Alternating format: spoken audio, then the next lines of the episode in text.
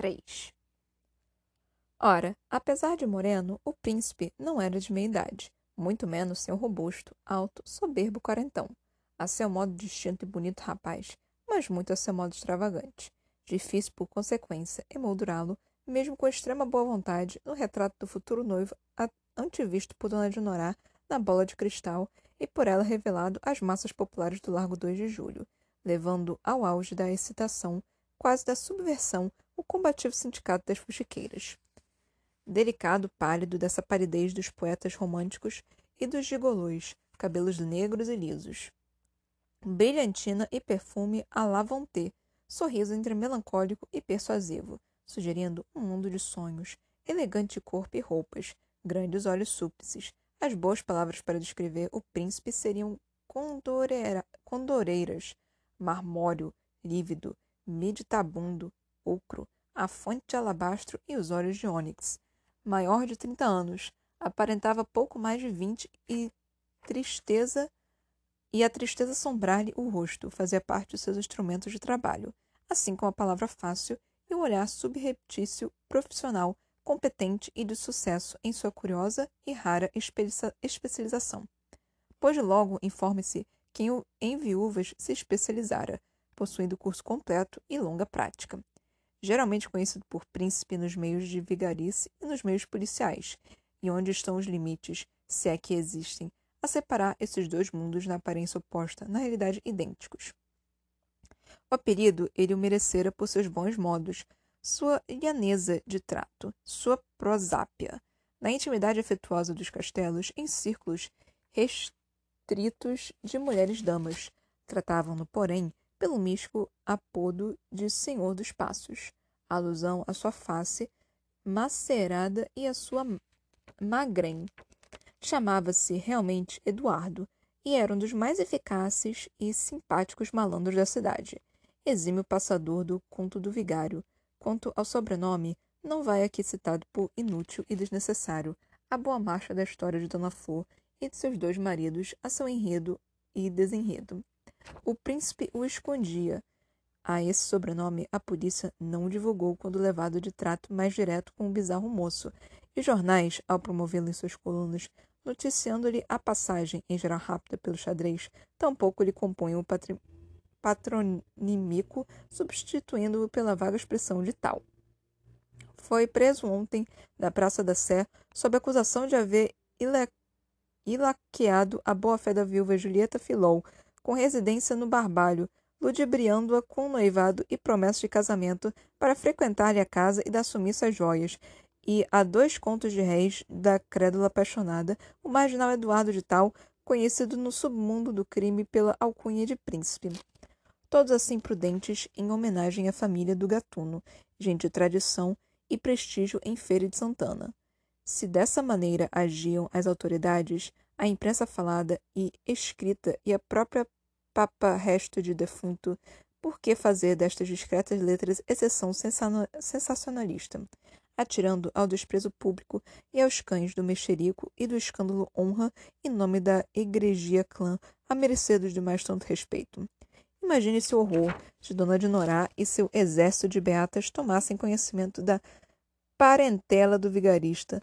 Nem os bisnetos conseguiram limpar o nome dos avós para sempre, envolto em lama, afundado no pântano da infâmia, como diria enfático o professor Epaminondas Souza Pinto. Beatas, no entanto, todas elas cativas das maneiras do príncipe e de sua languidez. A própria dona de Norá não tentara, em certo momento, modificar os termos de sua profecia para aproximá-las da, das características físicas do trapaceiro. As demais mergulharam unânimes na tristeza quando Mirandão, tendo aparecido com a esposa e dois ou três filhos para visitar sua comadre Dona Flor, deu a ficha completa do indivíduo. Aquilo de gente só tem um rastro. Toda essa história do príncipe em patrulha por aquelas bandas com sua elegante patifaria, foi desde o começo e até o fim confusa e atrapalhada. Esse, aliás, seu clima habitual, sua atmosfera preferida, onde mover-se e agir. Fufricavam amigas e xeretas, em riso e excitamento, com a descrição do futuro noivo feita por Dona de Norá em transe, e logo transmitida de boca em boca entre o indócil comadrio. Quando o príncipe surgiu pelas calçadas em passos e suspiros de enamorado, Riam-se em pilhérias Dona Norma, Dona Gisa, Dona Amélia Ruas e Dona Emina. Em fusticos as beatas, procurando infatigáveis o galã descrito. Manda, aliás, a verdade se diga, não terem sido somente as comadres a se entregarem à infratífera busca. A própria Dona Gisa lançou seu olhar psicológico sobre a humanidade masculina das redondezas à cata do soberbo quarentão.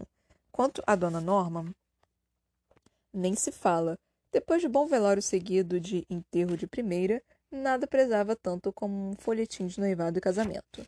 Não tinha conta o número de moças e rapazes cujo matrimônio ela chocara, conduzindo-os ao juiz e ao padre, vencendo dificuldades, superando escolhos e desentendimentos, brabas oposições de família. Só fracassara mesmo com Valdeluí Rego, um indeciso sem igual, e com uma gentil vizinha, Maria, por demais, esmorecida. Mas nem assim perder a esperança de colocar Maria, talvez quem sabe, com o próprio Val Valdeloir. Beatas e amigas buscavam afanosos o oculto pretendente de posse de ampla descrição de suas virtudes físicas e morais, pois não era dona de Norá vidente, avara de incompletas profecias. Se havia de descrever futuro noivo, não lhe sonegava por menor. Pra, prazenteira e profusa, traçava-lhe vasto panorama de qualidades e traços fisionômicos. Talvez por isso mesmo, por ser tão completo e fiel retrato do cavalheiro, difícil situá-lo e descobri-lo. A quem atribuir tão numeroso conjunto de detalhes? Iam as beatas de cidadão em cidadão, pelas redondezas e mais além, sem encontrar quem coincidisse com todos os termos da incógnita. Uns eram formados e possuíam algum dinheiro, mas não a idade precisa e requerida. Outros a tinham, mas lhe faltava a cor morena e o anel de grau, além de detalhes secundários. Mesmo assim, apareceram numerosos candidatos, cada comadre apresentando o seu, quando não trazendo mais de um, por garantia. Dona Flor mangava da tolice tão grande, sorrindo mansa, só mesmo na cabeça de Dona de Norá, sem ter em que gastar o tempo. Só em sua cabeça passariam essas tontas ideias de noivado e casamento. Não nas de Dona Flor, quando mais não fosse por não haver decorrido sequer um ano do falecimento do marido, prazo mínimo para a viúva carpir e honrar sua memória e sua ausência. Ao demais, se alguma decisão firme tomara, ao atingir os oito meses de luto, fora a de não se casar novamente. Para que se tinha o necessário, se ganhava o seu de comer e seu de vestir com as aulas de culinária. Suas amigas, tantas e tão boas, lhe traziam o conforto de seu trato fino e de sua grata convivência. Se não sentia falta de calor de homem, para tais coisas mortas e para sempre, por que casar-se? Com um riso um tanto triste e com a segurança desse irremodível propósito, enfrentava as cordiais provocações, as investidas de Dona Norma e de Dona Gisa, a lhe apresentarem elas também, na bandeja da amizade, as cabeças de possíveis candidatos. O de Dona Gisa era o culto professor Epaminondas Souza Pinto, solteirão encruado, mestre de meninos em ginásios particulares e historiador nas horas vagas, sempre com pressa e suarento, mal ajambrado, em terno branco com colete e polainas, andando pelos sessenta anos, um tanto aéreo e vago. Dona Flor o conhecia e estimava, mas se houvesse de romper sua firme resolução de viúva, não seria certamente para dar a mão da esposa ao professor, por demais castiço e oratório para seu gosto simples, sem falar por discrição e elegância, no desengonço do gramático. Dona Flor ria, a gracejar, mesmo viúva e pobre, não estava ainda tão deteriorada. Riam, riam as amigas. Dona Norma, indecisa entre diversos, conhecia meio mundo. Dona Amélia, às voltas com outras tantas. Dona Emina, em luta por Mamed, um compatriota sírio, colega em viuvez e antiquário, vizinho de presença pouco constante, demorando-se pelo interior do estado a comprar santos carunchosos, cadeiras capengas, cristais partidos e até pinicos velhos. Mamed, feio como a necessidade, ainda pior do que o professor Epaminondas, segundo Dona Flor. Até Dona Naide veio do chame-chame, de pretendente em punho, um cunhado, notário nos cafundós do Rio São Francisco, moreno de quarenta e cinco anos, careca e um tanto narigudo, porém alegre e divertido, com um dinheirinho junto, um partidão de nome Aloísio. Aloísio, de todos o mais semelhante ao descrito de Dona de Norá, pelo menos acreditar-se na palavra de Dona Enaide. Quase possuía, inclusive, título de doutor, pois fora rábula de, clien de clientela, antes de meter-se na desgraça da política. Um único defeito. Só era solteiro no religioso, o civil era casado. Dera-se mal com a esposa. Dela se separara há mais de dez anos. Quando moço, maçom e anticlerical, desdenhou o matrimônio na igreja, mas agora se dispunha a aceitá-lo, se a noiva fizesse questão. Por que não se daria por satisfeita Dona Flor com o casamento no padre? Para muita gente, aliás, o um único válido por contar com a bênção de Deus, não passando o ato civil de simples contato firmado ante o juiz, quase um negócio. Dona Enaide até já escrevera ao parente carta cheia de loas à beleza e à bondade de Dona Flor. Mulher maluca, se eu não quero casar menos, e de querer me amigar, amigar com ou sem bênção de Deus e ainda por cima para viver nos cofins de Judas, nas margens do rio São Francisco e da Maleita.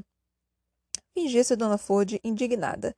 Afinal, Dona Enaide, dizendo-se uma amiga, vinha do chame-chame lhe propor a vergonha e o degredo, um pagode tudo aquilo, para rir e nada mais. Cada candidato tinha algumas características a aparentá-lo com o modelo de Dona de Norá. O príncipe, porém, era de todos o menos parecido. Nem dinheiro nem título de doutor, nem idade, nem robustez e altura. Quando se materializou na rua, a medir com seu tráfico andar e passeio do sobrado de argentino, em face às janelas da Escola de Culinária Sabor e Arte, Dona Flor atribuiu a poética aparição a namoro de aluna jovem ou a arranjo de casada salafrária. Era comum uma das moças chegar de namorado em punho, retornando o suspirante à esquina antes do fim da aula, para conduzir de volta a melindrosa. Outras casadas serviam-se da escola como cobertura para a descaração, para atarrachar um par de chifres na testa dos maridos, utilizando o cômodo horário das classes em melhor folguedo. Compareciam a uma aula, gazeavam a seguinte, ou bem assistiam apenas o começo das lições, quando Dona Flor ditava, e elas transcreviam em cadernos os ingredientes dos quitutes, com isso fazendo em casa prova de frequência e aplicação. Em verdade, meia hora na escola, hora e meia no castelo. Assim, ao vê-lo langoroso junto ao poste, fumando sem cessar, à espera, Dona Flor imaginou xodó de qualquer das moças, de uma das mais jovens, com certeza, pois ele próprio tinha cara de garoto. Com o correr dos dias, não tendo surpreendido em companhia de nenhuma aluna e vendo sempre ali, em horas as mais diversas e até pela noite, a fitar suas janelas, concluiu, ante tais horários absurdos, nada de comum existir entre a persistência do coió e as estudantes do forno de fogão não lhe ditando os passos, discípulo da escola, então qual o alvo de seus olhares e suspiros? Marilda, certamente. Outra não podia ser a causa da aflita presença, vivendo a moça mais tempo em casa da professora do que na sua própria. O fulano a imaginara irmã ou sobrinha de Dona Flor. Exibiam as duas a mesma doce cor de pele, morena sem termo de comparação, um tom de rosa chá, de mate e de finura, resultante de ter se misturado sangue indígena ao negro e ao branco para criar esse primor de mestiçagem. Marilda dava corda ao suspirante, ou o desprezo lhe dava. Chegara a preciosa a idade do namoro. Com mais dois anos concluir o curso pedagógico, apta para noivado casamento. Já se dera conta, aliás, do interesse do indivíduo, mas atribuindo a respons responsabilidade a outra qualquer. A escabreada Maria, as bonitas filhas do Dr. Ives, a professorinha Balbina, quem sabe. Mas, se nenhuma delas vivia em frente ao poste, não se avistando dali suas janelas, e sim as da sala de visitas de Dona Flor, onde só Marilda se demorava a ouvir rádio, a ler romances da coleção Menina e Moça. Havia de ser por ela a vigília e a melancolia postura de em moço. Pela fresta da janela, brecharam um camarada. É lindo, suspirou Marilda, inconstante coração já disposto a sacrificar o um namorico com Mecenas, colega do pedagógico, frangote de sua mesma idade. Concordava Dona Flor, uma galanteza de rapaz, bem jovem ainda, não teria mais de vinte e três ou vinte e quatro anos, na medida exata para a futura mestra. Era preciso tomar informações, saber se exercia profissão liberal e, e rendosa, ou se possuía bom emprego em banco ou escritório. Talvez fosse rico, e assim o demonstrava, pois não tinha horário para exibir-se na rua, escorando o poste de frente à casa de Dona Flor. Gastou Marilda inutilmente seus sorrisos, mas foi correspondida. Saía porta fora em direção ao largo, ou bem para sentar-se cismarenta na balastro, balaustrada do, pa, do pátio da igreja de Santa Teresa. Sítio tão ideal para declarações e júris de amor jamais existiu nessa, nem existirá assim idílico, com o céu tão próximo e azul, o mar lá embaixo verde escuro, as paredes seculares do templo e ainda, com certeza, a compreensiva benção de, Dom Clemente para qualquer esquivo beijo herético. Não a seguira, no entanto, o príncipe, nem para o tumulto do largo, nem para a paz e o silêncio do mirante sobre as águas. Não abandonava o poste, como se estivesse a ele acorrentado, os olhos fixos nas venezianas da escola. Ora, se tampouco era Marilda o alvo de seus suspiros, a quem atribuí-los, senão a própria Dona Flor? Assim concluíram comadres e amigas e até Marilda, apesar de sua pouca idade de experiência. Eu acho que ele tá de olho em você, Flor. Em mim? Tu tá doida? Dias depois, Indo ela de compras com Dona Norma pelas lojas da rua Chile, ele as acompanhara, tomando o mesmo bonde, a fumar cigarro sobre cigarro e a suir tão terno e preciso de carinho. Dona Norma até quase se zanga ao dar-se conta, imaginando Dona Flor em segredos para ela. Muito bonito. A senhora de pretendente e não me disse nada. Nem sei quem é. Vive plantado faz uns dias em frente lá de casa. Nunca vi mais gordo antes. Pensei que fosse com alguma aluna, mas vi que não. É com Marilda que eu disse e parecia, mas também não era. Até a pobrezinha ficou triste. Não sei quem diga. Na má das excitações, Dona Norma examinou já nota em longos e ostensivos olhares, que ela pensava discretíssimas miradas de relance. Bonito para burro, só que parece um tanto moderno demais. E após novos olhares re re retificando. Não é tão moderno como aparenta. E, para dizer a verdade, é bonito demais para meu gosto. Bonito ou feio não me interessa. Saltaram do bonde o tipo atrás. Num átimo, Dona Norma traçara complicada itinerário capaz de pôr a limpo se o desmiguelado vinha ou não do rastro delas. Logo ficou patente e claro, sem tentar aproximar-se, nem lhe dirigir a palavra, mantendo-se a prudente distância com seu sorriso coquete e o olhar súplice.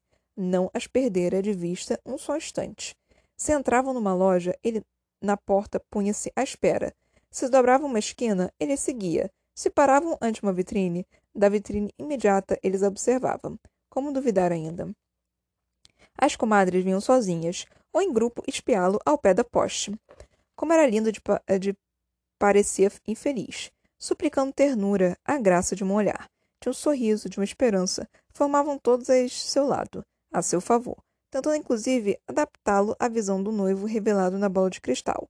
Não era ele moreno e distinto, talvez doutor e com dinheiro, Quanto à idade e outros atributos físicos, talvez o desencontro se devesse à miopia de Dona de Norá, enxergando maturidade onde deveria ser juventude, forte tronco onde existia peito fraco, saúde e ferro em lugar de pálida languidez.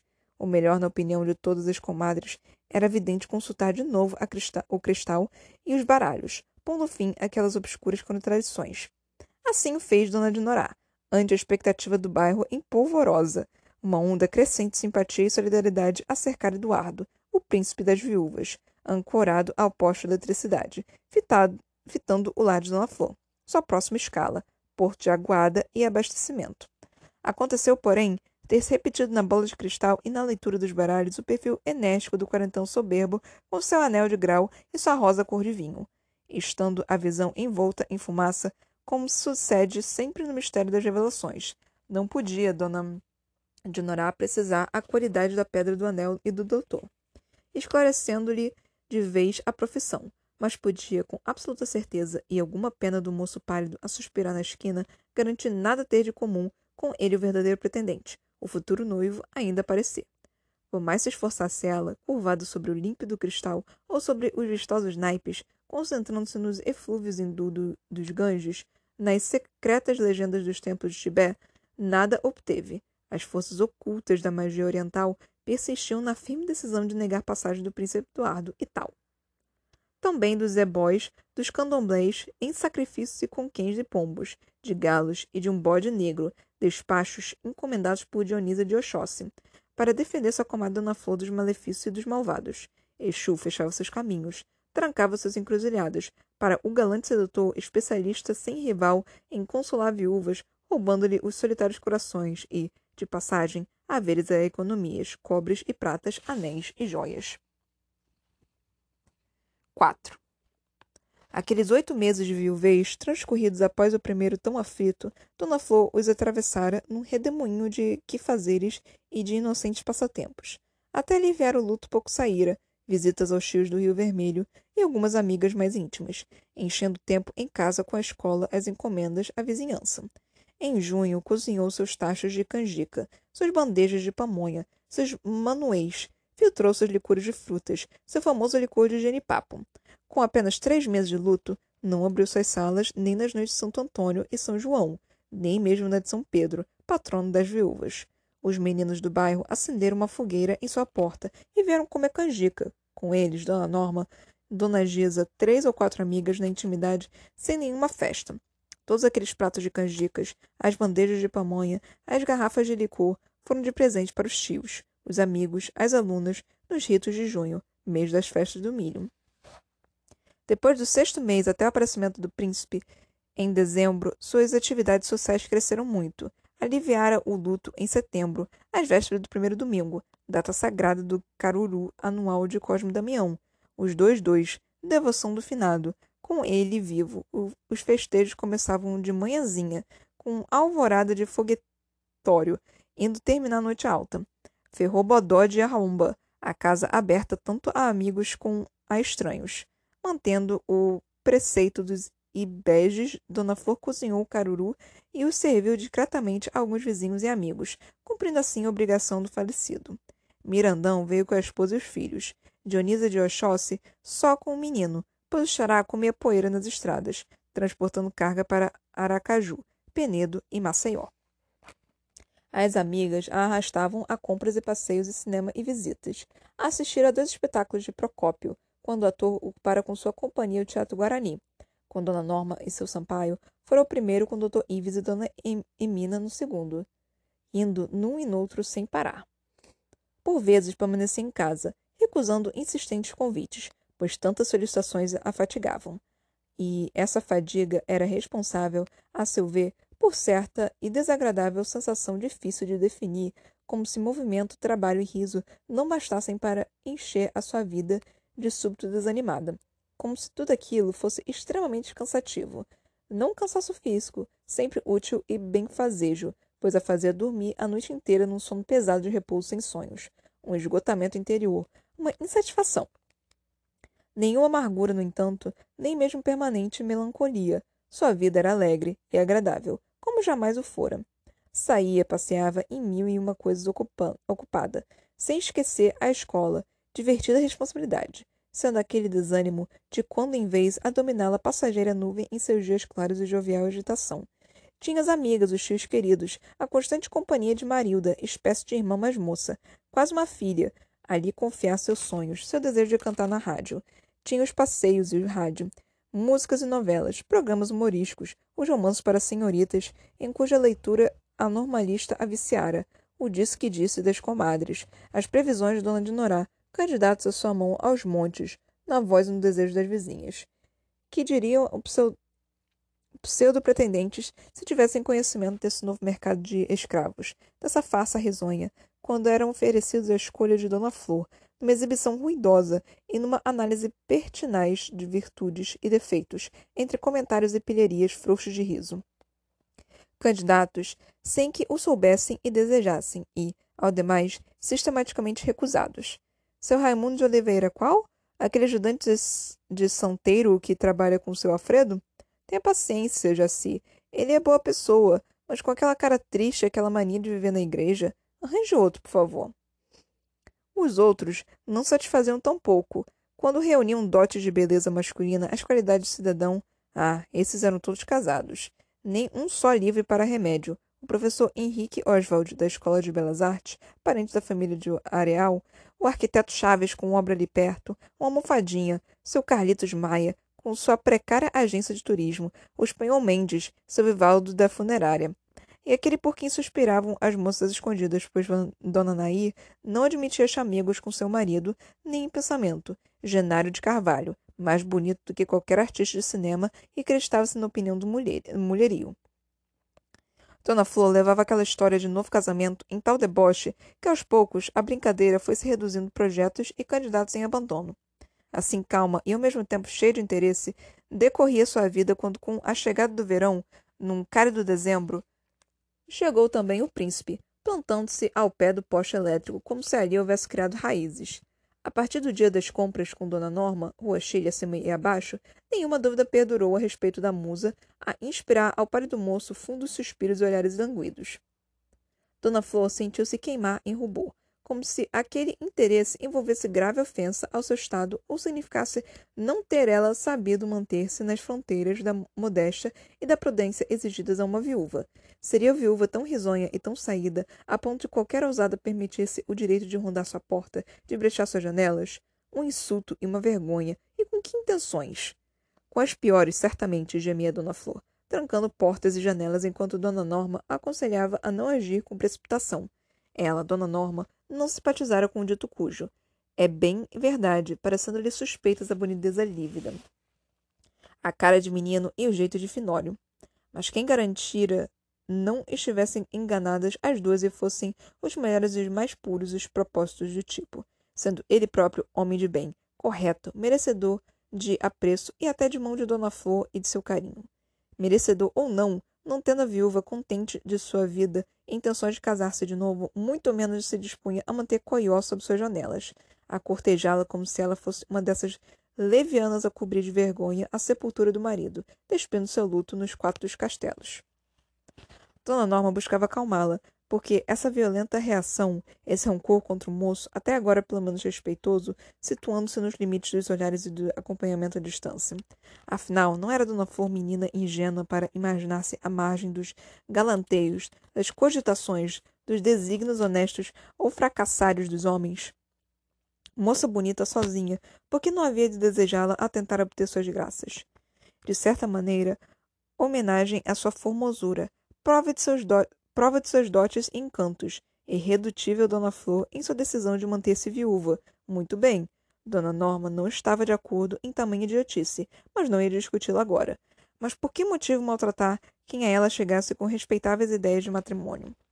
Por que não uma recusa gentil? Sinto-me honrada, porém sou uma cretina. Minha xoxota não tem mais uso, só serve para fazer pipi. Não quero saber de casamento. Ria-se Dona Flor na língua solta da amiga mas, no primeiro ímpeto de indignação, no regresso das compras com o suplicante sempre em seu rastro, já lhe batera com as janelas na cara, em vexame e desconsolo, após os momentos indecisos a olhar para um e o outro lado. O rapaz iniciou a retirada. Através das frestas das janelas, as comadres assistiam à cena, todas em desacordo com o gesto de Dona Flor, inclusive Dona Gisa, testemunha do acontecido, Dona Gisa não sabia da leitura dos livros, do estudo dos textos, tão ingênua e mesmo tola do contato com as pessoas. Oh! murmurou repreensiva ao ver as mãos de Dona Flor no gesto rude, e sua exclamação foi bálsamo para o injuria... injuriado Dom Juan. Pobre moço, vítima de hábito feudal, de preconceito e atraso. O pobre moço não queria outra coisa. Ali mesmo na rua, em lacrimosa e veemente confidência, abriu seu coração e depositou em mãos da gringa suas honestas pretensões, seu arrebatado amor e sua terrível pena. Apresentou-se Toniel Lopes, seu criado às ordens, comerciante em Itabuna, com loja de fazendas e crédito nos bancos, plantando uma rocinha de cacau, de complemento. Solteiro, mas desejoso de casar, afinal já completara trinta anos, vindo à capital mais a passeio que os negócios. Por acaso, avistara Dona Flor e não mais tivera descanso e paz de espírito louco em desvario, tão apaixonado a ponto de parecer-lhe a vida inútil, se ela não escutasse suas súplicas. Sabia, viúva e séria, era quanto lhe bastava, o mais não tinha importância. Se fosse pobre, ainda melhor os bens dele. Otoniel davam e sobravam para os dois viverem confortavelmente. Dona Giza embarcou encantado no conto de vigário. O príncipe era maneiroso, cheiro de tretas, ia provocando, Dona Gisa se abriu em informações. Pobre em termos, Dona Flor. Não era nenhuma milionária, mas tampouco mísera mendiga. Com a escola e sem o marido para lhe afanar os ganhos, tinha seu pé de meia, algum dinheiro junto que ela, como sucedia com tantos paro, paroaras, preferia ter em casa em vez de empregar ou de pôr no banco a juros. Gente de mentalidade atrasada, definiu Dona Gisa. Incapaz de esconder seu pensamento e de conter sua crítica e erros absurdos. Um dia um ladrão tem notícia de dinheiro, vem e rouba e é bem feito.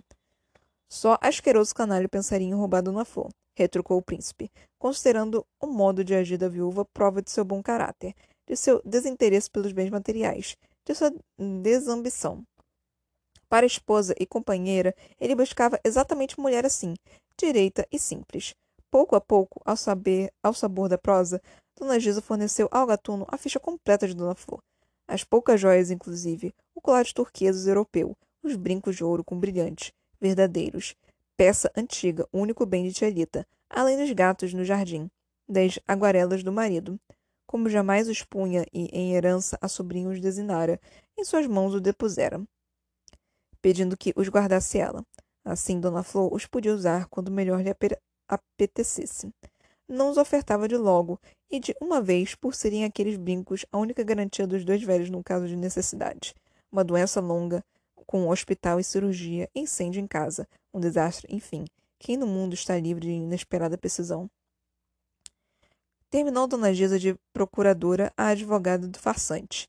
Se empenharia junto a Dona Flor para que ela recebesse o e ouvisse o pseudo-itabunense. Mesmo se eu fizesse apenas para lhe opor rotunda negativa às propostas de noivado e matrimônio. O príncipe não queria senão ser recebido. Tinha total confiança em sua basófia, em sua experiência de lisonja, na alta categoria de sua lambança. Jamais falhara. Se conseguia fazer-se ouvir, era favas contadas no noivado. Era seu o dinheiro da viúva, nenhuma capaz de resistir à sua eloquência. Naquele começo de noite, após as aulas, Marilda acendeu a luz da sala de visitas em casa de Dona Flor, ligando em seguida o rádio, abrindo a janela. Não viu ao lado do poste o indefectível galã.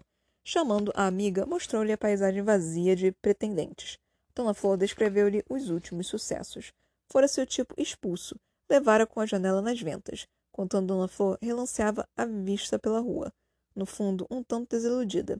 Bem frágil o interesse do rapaz, rompendo-se ao primeiro empecilho. Coisas muito piores fizera Dona Flor com Pedro Borges, em seus tempos de solteira. O paraense amargara em suas mãos, cartas devolvidas, presentes recusados, verdadeiros desaforos, e ele firme de aliança em punho. Aquilo sim era paixão e verdadeiro. Esse de agora ia-se ao simples bater de uma janela. Como quem não quer nada no correr das horas, três ou quatro vezes veio Dona Flor à janela, constatando o efeito positivo do seu gesto. O indivíduo sumira de vez. Ao deitar-se, Dona Flor suspendeu os ombros, no sinal de indiferença. Antes assim. Se não desejava realmente novo casamento, por que então preocupar-se com frágil a frágil persistência do coió, com a debilidade de seus sentimentos? Vaidade imprópria a seu estado de viúva. Pela primeira vez naqueles meses todos, não adormeceu de imediato, num sono reparador. Ficou de olhos abertos, a pensar. Em verdade, seria tão forte como imaginara essa sua decisão de não casar-se, de viver sua vida em sossego, sem sair para uma aventura matrimonial? Tinha decidido e pronto, acabou-se. Não quis sequer prolongar aquela discussão consigo mesma, não tendo, aliás, dúvida ou divergência a esclarecer. Tão disposta a cumprir sua resolução a ponto de rir livremente com as amigas de pilheriar com as comadres, quando umas e outras lhe traziam candidatos ou quando Dona Dinorá traçava o perfil do soberbo quarentão. Ou então perdeu o sono devido à simples presença de um bocó de esquina. No dia seguinte, bem cedo ainda, Nagisa entrou-lhe casa dentro, repleta de novidades, relatando com detalhes e entusiasmo a conversa com um pseudo-comerciante grapiúna, impossível vir na véspera, como de seu desejo. Mesmo à noite tinha alunos de inglês três vezes por semana, num curso intensivo, numa uma canseira.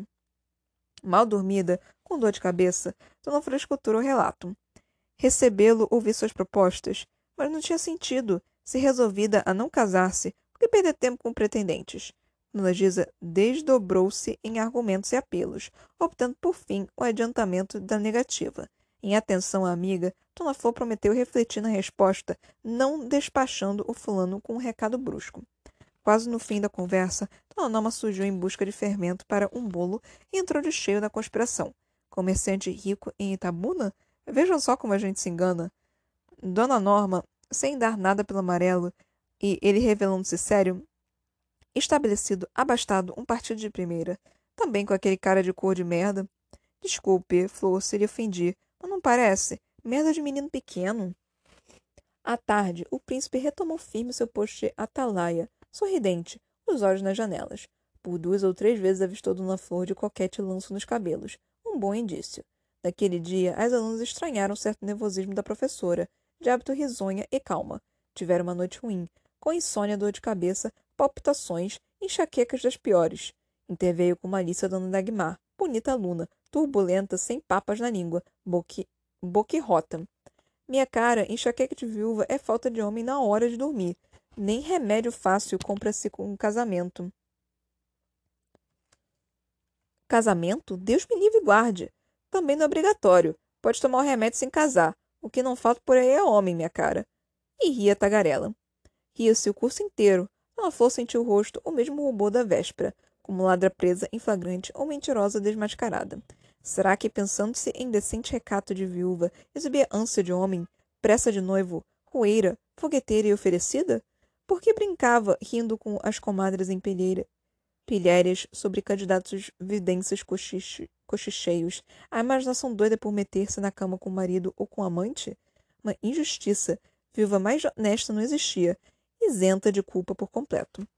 Passou um dia inquieto, evitando aproximar-se das janelas onde já não se debruçava à vontade para gritar por Dona Norma ou por Marilda, pois agora sabia ser ela própria o motivo de presença do indivíduo, e também porque jamais se sentira de tal forma atraída pelas janelas como se de súbito estivesse a rua cheia de novidades excitantes. Uma confusão. Assim, quando Dona Amélia veio convidá-la para ir com ela e com seu Ruas assistir a um filme francês muito picante e realista, por isso mesmo de polêmica sucesso, aceitou em alvoroço, temerosa de outra longa noite insônia. Regressava sempre no cinema a cair de sono, cochilando no bonde. Os bons vizinhos não podiam ser, ter escolhido melhor ocasião para o convite, sem falar no filme, objeto de controvérsia e comentário dos jornais na vizinhança. Dona Emina adorara, Dr. Ives detestara. Pura pornografia. Dona Norma estalava a língua, recordando trechos. Tem umas cenas, menina, junto de um lago, em que arranca o vestido dela e bota de fora os peitos da bichinha, e os dois se agarram e fazem tudo, por assim dizer, na vista da gente. Eles lá enroscados, ela sem roupa, os peitinhos duros e a molecada gritando cada coisa.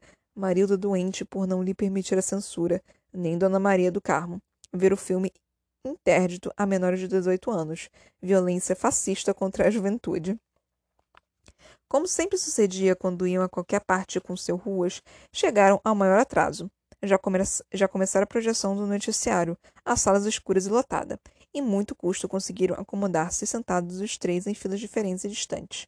Dona Flor bem ao fundo do cinema, uma cadeira de ponta, ao lado de um casal talvez de noivos, pois de mãos trançadas e cabeças juntas. A gritaria dos estudantes começou logo as primeiras cenas do filme francês, de ação localizada no cabaré de Pigalle, repleto de mulheres seminuas. Dona Flor, tentando desconhecer os beijos, os suspiros, a esfregação do casal vizinho, esforçava-se por acompanhar o complexo enredo do filme. De repente, sentiu o calor de um hálito de homem em seu pescoço e uma voz feita de delicadeza afirmar-se sobre os gritos doce murmúrio em seu ouvido, dizendo-lhe frases com versos, aquelas declarações de amor que ela não tivera quando namorada, elogios a seus olhos e seus cabelos, a sua formosura, não precisou voltar-se para saber de quem a voz cariciosa, os lindos galanteios. No seu cangote, a respiração do homem era uma cócega, morno alento. Ao ouvido, a voz em elogio e súplica terno acalento. Dona Flor adiantou-se na cadeira, querendo colocar distância entre ela e a fila onde o príncipe obtivera assento. Conseguiu apenas perturbar os namorados. O tipo também avançara o busto, persistindo em sua ardente declaração. Dona Flor não o queria ouvir. Tampouco queria ver o lascivo espetáculo de casal indiferente ao público em redor, desejosa somente em acompanhar a ação do filme, entender a história, difícil em rixa de sexo e violência. O público gritava cada vez mais, pois tivera início a excitante cena do lago. A estrela sensual e quase nua, os seios à mostra, e o ator, um gigante, com cara de tarado, sobre ela, numa fúria de bode, num, numa descaração quase tão grande quanto a do casal vizinho a Dona Flor. Casal mais sem decência nem vergonha ela nunca vira. E a voz do tipo atrás, a lhe dizer amor, a lhe propor noivado, a suplicar-lhe a graça de uma só visita, onde lhe expusera seus haveres, suas qualidades, seus propósitos, atirando-lhe aos pequeninos e adorados pés a sorte da loja itabunense e um coração leal consumindo-se em fogo de paixão. O hálito morno do homem do homem em seu pescoço, a sua voz em murmúrio, as frases parecendo estrofes de poema, carícias de palavras. Ah, filme impossível, o público a berrar, os artistas na declaração, na descaração e em gozo, o casal ali agarradinho. em aquela invisível presença perturbadora em suas espaldas. Dona Flor num cerco, tonta, sem saída. Ai, era uma viúva decente e recatada. Mal o enxergou na porta a espiá-la súplice. De cabeça baixa, Dona Flor veio acompanhando os ruas. Dona Amélia, indignada com o filme. O marido apoiando as críticas meio sem convicção. Furioso mesmo e apenas com a molequeira desses moços estudantes. Uns cafajestes. Qual o parecer de Dona Flor? Antes não tivesse vindo os gritos e risadas a entonteceram, deixando-a quase enferma, mal acompanhando o filme, e, ao demais, dois sem vergonhas ao lado. Uma velhota e um rapazola viram-os ao acender-se a luz, na maior patifaria. Cansado do cinema e da noite da véspera, insônia e longa Dona Flor tomou um calmante para adormecer. Mas nem assim se viu, em seu dormir, liberta do galã, de seu hálito, de sua voz e seu convite. Dos problemas do homem e casamento, sonhando a noite inteira. Sonho mais em esdrúxulo, sem pé e sem cabeça.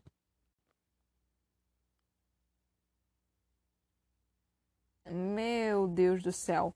A gente teve no episódio passado, tipo, a dona de Norá falando de homem certo, né? Aí de repente aparece o vigarista. Ai, Flor, pelo amor de Deus, não se casa com esse homem. Eu tô morrendo de medo dela se casar com esse homem e ela se fuder de novo. Gente, pelo amor de Deus, a Flor não merece isso. O que, que você tá fazendo comigo, Jorge Amado? Por que você tá fazendo isso, Jorge Amado? Pelo amor de Deus, a Flor não merece tanto, tanto sofrimento na vida dela, não. Não, não é possível, gente. Não é possível. A Flor merece alguém melhor. Tudo bem que, tipo, a Dinorá disse que a descrição era aquela mesmo. E aparentemente esse príncipe tem a descrição errada. Mas, meu Deus do céu, que medo, que medo, que medo. Pelo amor de Deus, eu não quero que a Flor case com esse homem. Porque esse homem é um vigarista, como bem disse aqui no livro. É um. É, é, vai roubar ela vai deixar a flor ainda mais desalmada e, e mal do que antes. Gente, não, não, não, não, não, pelo amor de Deus. Eu tô muito, muito nervosa com a flor, gente. Eu realmente quero que ela se dê bem, porque ela merece, tadinha. Mas enfim. Ai, que medo, gente, que, que medo. Eu tô exausta também, tipo, eu fiz live agora, tipo, fiz quatro horas de lives, mais ou menos. Gente, eu tô exausta, exausta, exausta, exausta. Muito cansada, realmente cansada. E então eu não vou ficar tanto tempo assim pra comentar, não. É, outra coisa que eu queria comentar, que eu li aqui, né, tipo, é, é, era do Pedro, né, que fala que mesmo parece, né, pelo que eu pude interpretar, mesmo tipo recebendo um não meio que na lata uh, da, de não pro, pro noivado, ele ainda continuou, né? Tipo, mandando carta, mandando um bando de coisa. E a Flor, tipo, não, não quero. Então, tipo, tadinha do Pedro, gente. Ai, tadinho do, do, do pobre moço. Será que ela vai se casar com o Pedro, afinal de contas? Será que, tipo, vai voltar? Porque foi meio que de repente, repentina aqui que, que voltou a essa, esse garoto, né? E não apenas isso, tipo, ele foi formado em medicina, né? Então, tipo, talvez ele tenha aquele anel de graduado, né? Que falam, nem sei se isso existe hoje em dia. Isso era, um, isso era algo muito comum antigamente de, de anel de graduado. Eu não sei se existe hoje em dia.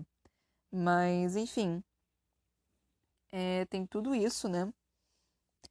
E, mano, eu não consigo pensar em nada. Eu tô real cansada. Eu acho que é isso. Tipo, eu passei só três minutos falando sobre o, é, esses últimos dois capítulos, mas eu também não tenho tanta coisa assim para falar. Tipo, tem o Cafajeste ali no poste, tipo, é, querendo. É, dando em cima da flor, né? É, tipo. E ela, obviamente, tá. Você.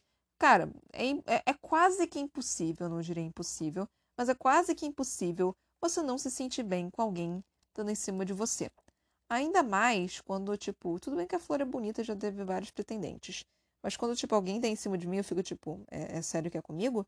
Tipo, é, é, eu mesmo? Tipo, eu, é, sou eu, tipo, não é aquela pessoa ali que é muito mais bonita do que eu, não? Tipo, é, é, é esse troço aqui que você tá querendo?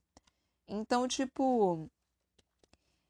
É, a flor sabe que ela é bonita. Ela só é, tipo, bem. bem tranquilinha, né? Ela é muito bobinha, muito é muito bobinha, simplesmente, né? Então ela.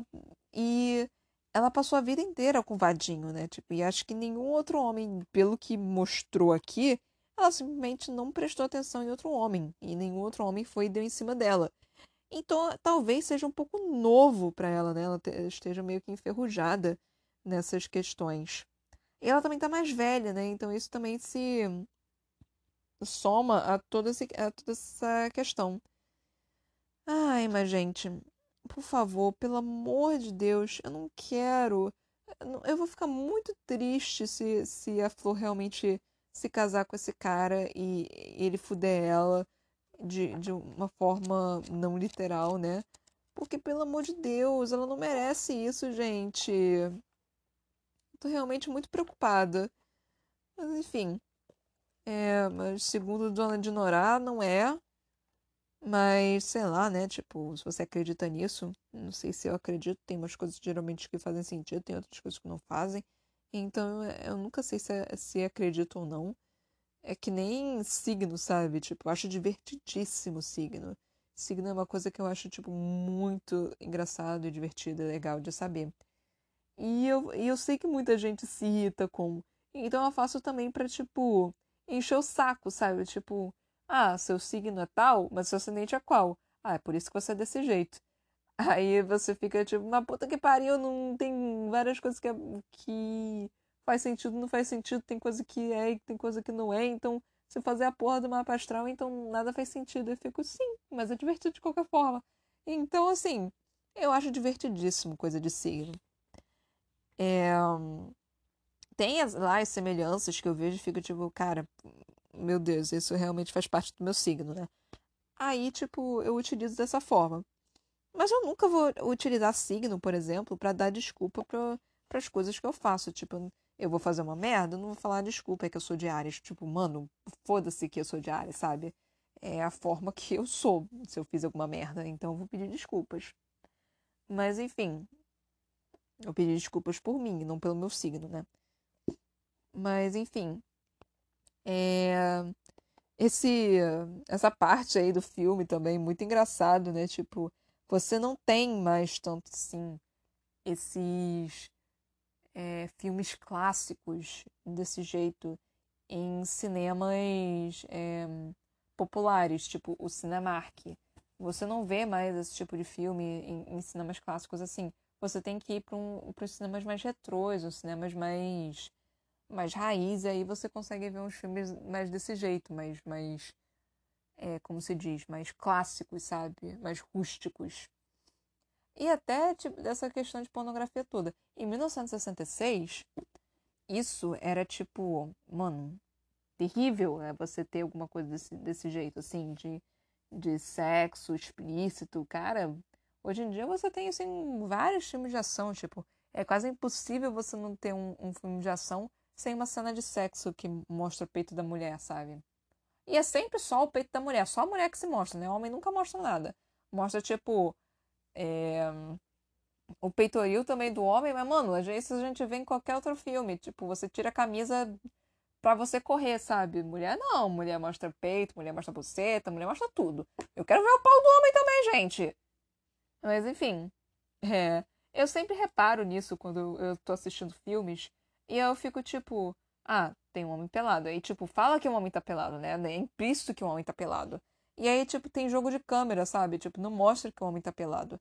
E aí, quando tá mulher, sempre mostra da parte de, da cintura pra cima. Eu fico, mano, por que, que mostra sempre o peito da mulher e não mostra o pau do homem? Tá mostrando a porra do peito da mulher, mostra o pau do homem, gente. Então, tipo, isso é uma coisa que eu, eu sempre fico meio que, reparando em filme, né? Aí quando mostra, eu fico encabulado. Eu fico, uau, mostrou. Tipo, opa, então, né? Vamos, olha ali que, que que teto bonito, né, gente? Então, assim, eu, eu sou desse jeito.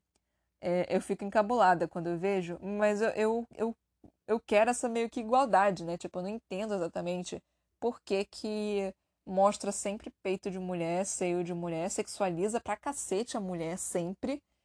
E homem não tem isso, sabe? É, quer dizer, sexualiza bastante o homem também em alguns filmes mas não tanto assim. Eu não percebo tanto assim quanto de mulher, por exemplo. Tipo, não dá close na bunda um homem, sabe? quando o homem tá andando. É, não dá close no peito do, do homem também.